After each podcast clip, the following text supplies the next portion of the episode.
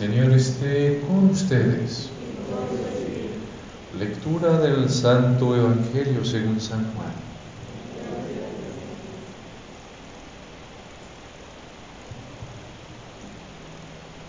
En aquel tiempo Jesús dijo a los judíos, mis ovejas escuchan mi voz, yo las conozco y ellas me siguen. Yo les doy la vida eterna y no perecerán jamás. Nadie las arrebatará de mi mano. Me las ha dado mi Padre y Él es superior a todos. El Padre y yo somos uno.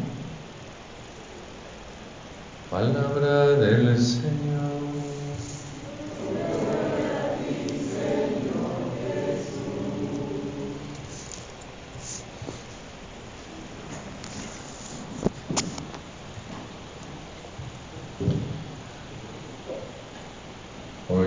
Festejamos este domingo del buen pastor y, el Señor nos dice, mis, ovejas escuchan mi voz, yo las conozco y ellas me siguen. Es el, decir, eso es nuestro camino de discipulado. Como discípulos de Jesús, ahí el Señor nos enseña cómo vamos a poder eh, seguirlo. Y eso es muy importante, ¿ven? A veces, eh, a veces, a veces es chistoso, porque eh, descubrimos que en nuestra sociedad no es tan fácil escuchar me acuerdo de una vez, cuando yo era cura, una señora vino a verme y me dijo, padre, necesito que usted me dé consejos. Le dije, bueno, voy a ver lo que puedo hacer. Se sentó y empezó a hablar, y hablar, y hablar, y hablar, y hablaba muy rápido, respiraba muy rápido también. Entonces ahí yo estaba viendo cuándo iba a poder ahí entrar, ¿no? Para dar el famoso consejo. Y, y cuando vio eso empezó a, hablar, pero hablando, expirando y hablando, inspirando. Entonces ahí dije, no, ya ahí sí no puedo entrar. Entonces, bueno, pues ahí dije que, hablara, que hablara, hasta que al final de 45 minutos le dije, bueno, tenemos que ahí parar eh, esa pequeña plática. Se fue, se levantó, se fue. Y, cuando llegó a la puerta, se dio la vuelta y me dijo, Padre, gracias por sus consejos. ¿Eh? De vez en cuando se nos dificulta eh, escuchar. Ah, no, puedo decir, estamos eh, habituados a, justamente a poder hablar, a ser protagonistas, a ser eh, lo que nos enseña la, decir, la, sociedad de hoy. Y a veces no es tan fácil hablar. Lo vemos a veces en la propia familia, pues cuando uno habla, pues no, no puede terminar le cortan la palabra, no, no, no lo escuchan. Pero lo que hay de bonito es que, pues no, no son nosotros, es que para los, para los, eh, los discípulos fue igual. Todos escucharon Jesús decirles que iba a morir y el tercer día que iba a resucitar. Los doce lo escucharon con sus dos. Sin embargo, vemos que hay manera, manera de escuchar. Porque por más que haya escuchado que, pues no es por eso que realmente eso llegó a nuestra vida. Hay una manera de escuchar en que nuestro, nuestro oído se va a conectar con el corazón. ¿sí? Y el Señor nos dice eso, ¿no? Mis ovejas escuchan mi voz. Y entonces ven, para nosotros es algo muy importante. Sabemos que la palabra de Dios es lo que alimenta nuestra fe, lo que la fortalece, lo que la hace crecer. Pero entonces para escuchar esa palabra voy a tener que aprender a conectar mi corazón, eh, mi, mi, oído con mi corazón. ¿sí? Y primero ven, voy a tener que darle un tiempecito. Sé que cosas que quiero escuchar así, así, así, pues al final son cosas que voy a escuchar, pero no para acoger a la persona que me habla, sino cosas que voy a escuchar para ver qué tengo que hacer, ¿sí? para procesar información, pero no para entrar en comunión. Cuando el Señor me habla, ah, como dice una palabra muy bella del libro de los proverbios. El, corazón de los tontos está en su boca, porque ahí nada más sienten algo y luego lo sacan así, sin prudencia, sin nada. Luego dice también el, el corazón de los sabios es su boca. No, pero la boca de los sabios es su corazón. ¿sí? Es decir, que alguien que es sabio, justamente cuando habla, habla de lo profundo y entonces pues al mismo tiempo se da. Y es lo que pasa con el Señor. ¿no? Cuando el Señor me habla, pues el Señor se da. Y mi manera de hablar, entonces, ven, lo primero va a ser eso, de, de darle ese tiempo para más allá de las palabras acoger al Señor que viene a mí. Lo que nos va a decir San Juan. El que me ama guardará mi palabra, mi Padre lo amará, vendremos a Él, moraremos en Él.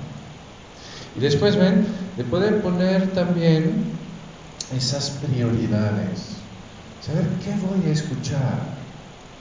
Cuando el Señor me habla, ¿qué es lo que tengo que escuchar?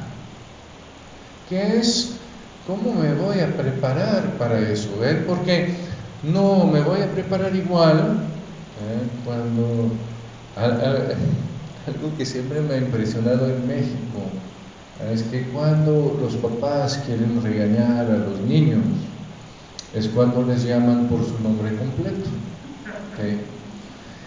Y además es cuando les empiezan a hablar de usted. ¿sí? Para un francés es muy chistoso, porque nosotros es lo contrario.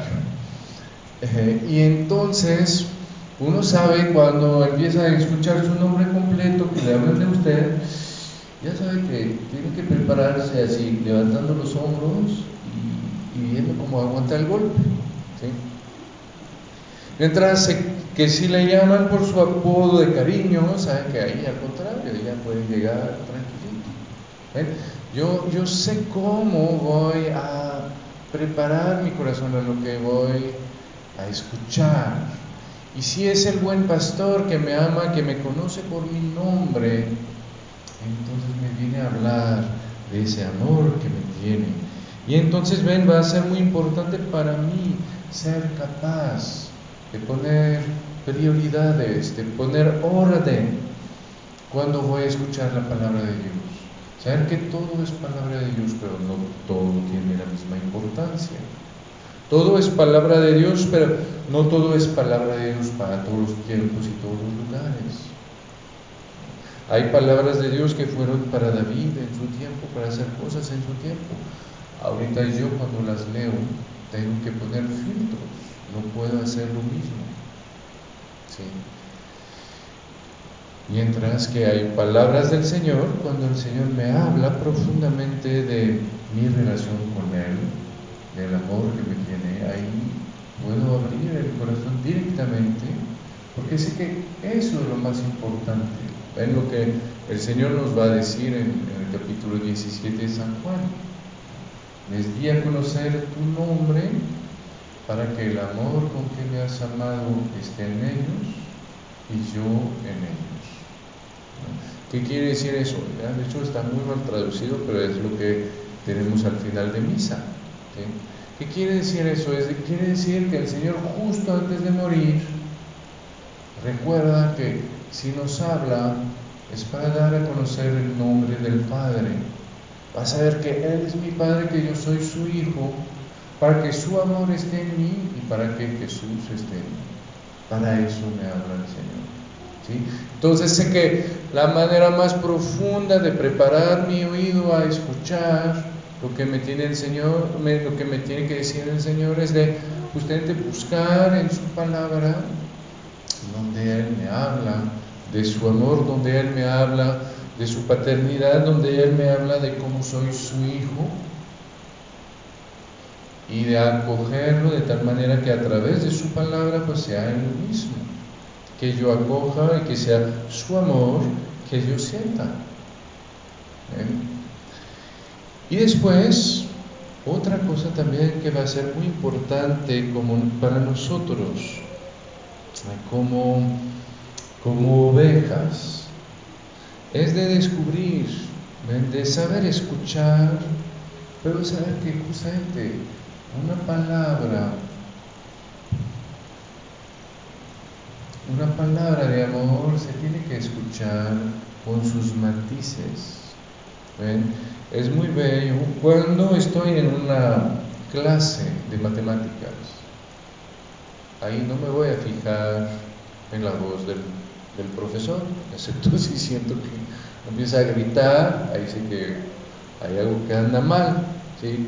Sino lo que es importante es lo que dice, no tanto la manera como lo dice. Cuando me van a hablar y más bien, justamente cuando el profesor me va a hablar de matemáticas, lo que le voy a pedir es que sea lo más claro posible.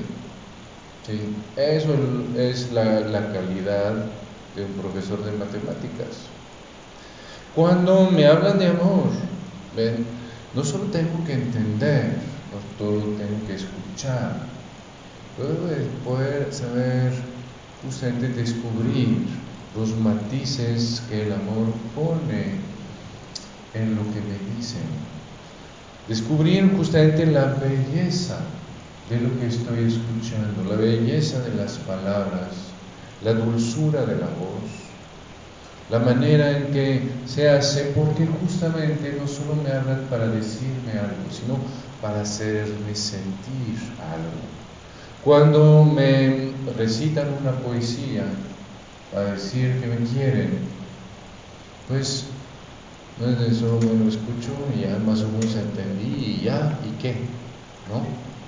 Es justamente de saborear, es de ver que a través de esas palabras es el corazón del otro que pasa y que entonces a través de la manera en que se dice se va a sentir algo del amor que el otro tiene para mí. Y es lo que hay que hacer con el Señor. Aprender justamente a reconocer su voz.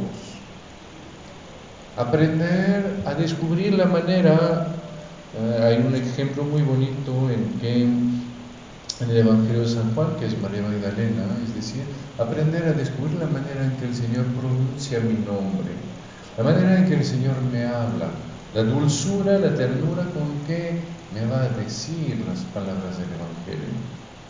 Y ahí ver cómo justamente más allá de las palabras se hace una conexión entre su corazón y el mío, entre su vida y la mía. Y ahí es donde se va a poder nudar, anudar, se va a poder, decir, va a poder cuajar la fe en mi corazón. ¿Por qué? ¿Por qué es que Juan fue el único en la cruz cuando los demás escucharon las mismas palabras que él?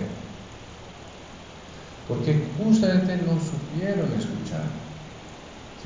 Porque San Juan ahí descubrió que no era solo unas palabras, solo una enseñanza, sino que el que le estaba hablando era el que iba a dar la vida por él algunos minutos después, algunas horas después, que no eran unas promesas de un profesor o de alguien o de un político, sino eran las, eran las promesas de alguien que no amaba más que él se amaba a sí mismo, de alguien que iba a dar la vida por él. Y entonces ven ahí, puedo entender como una palabra así puede cambiar la vida. Eh, de hecho, quería preguntar, ¿quién, ¿quién festeja sus 30 años de casado? Usted, pues, primero felicidades. Pero ven, ¿cómo una palabra puede cambiar una vida de tal manera que yo comprometa mi vida para siempre? ¿Cómo puedo tenerle confianza a alguien para que yo decida de entregarle toda mi vida? Solo si sé que esa persona cuando me dice que sí, es que no solo es un sí, es que en ese sí hay su propia vida, hay su propio corazón. Y solo si justamente lo recibo así, solo si descubro que justamente ahí no es una palabra, sino es una persona que se da en esa palabra. Y que entonces puede ser una roca en que yo también voy a apostar mi vida. ¿Eh? Y entonces, pues ven, eso es la fe. Eso es la fe de San Juan, que justamente pudo estar en la cruz porque descubrió que la palabra de Dios justamente era mucho más que solo una palabra, que era al final el verbo de Dios que se entregaba a él, que justamente venía a ser la roca de su vida, la roca de su propia respuesta. Pues ven a través de, nuestra escucha, en que le damos el tiempo al Señor a través de su, de su palabra, esa escucha en que justamente vamos a, a, buscar primero donde el Señor nos habla de lo más profundo, es decir, de su relación con nosotros, de su amor. Esa escucha en que vamos a, hacer el esfuerzo de saborear las matices, saborear, eh, descubrir las intenciones y, y admirar, admirar y saborear la manera en que el Señor nos habla, ahí la palabra puede ser justamente mucho más que una simple palabra. Puede ser realmente el Señor que viene a entrelazar su vida con la nuestra, a ser la roca de la nuestra. Eh, entonces pidámosle esa, esa gracia y también puede ser una buena, decir, una buena tarea para esta semana, pues justamente tratar de poner esos tres elementos en pues, nuestra escucha de la palabra de Dios. Amén.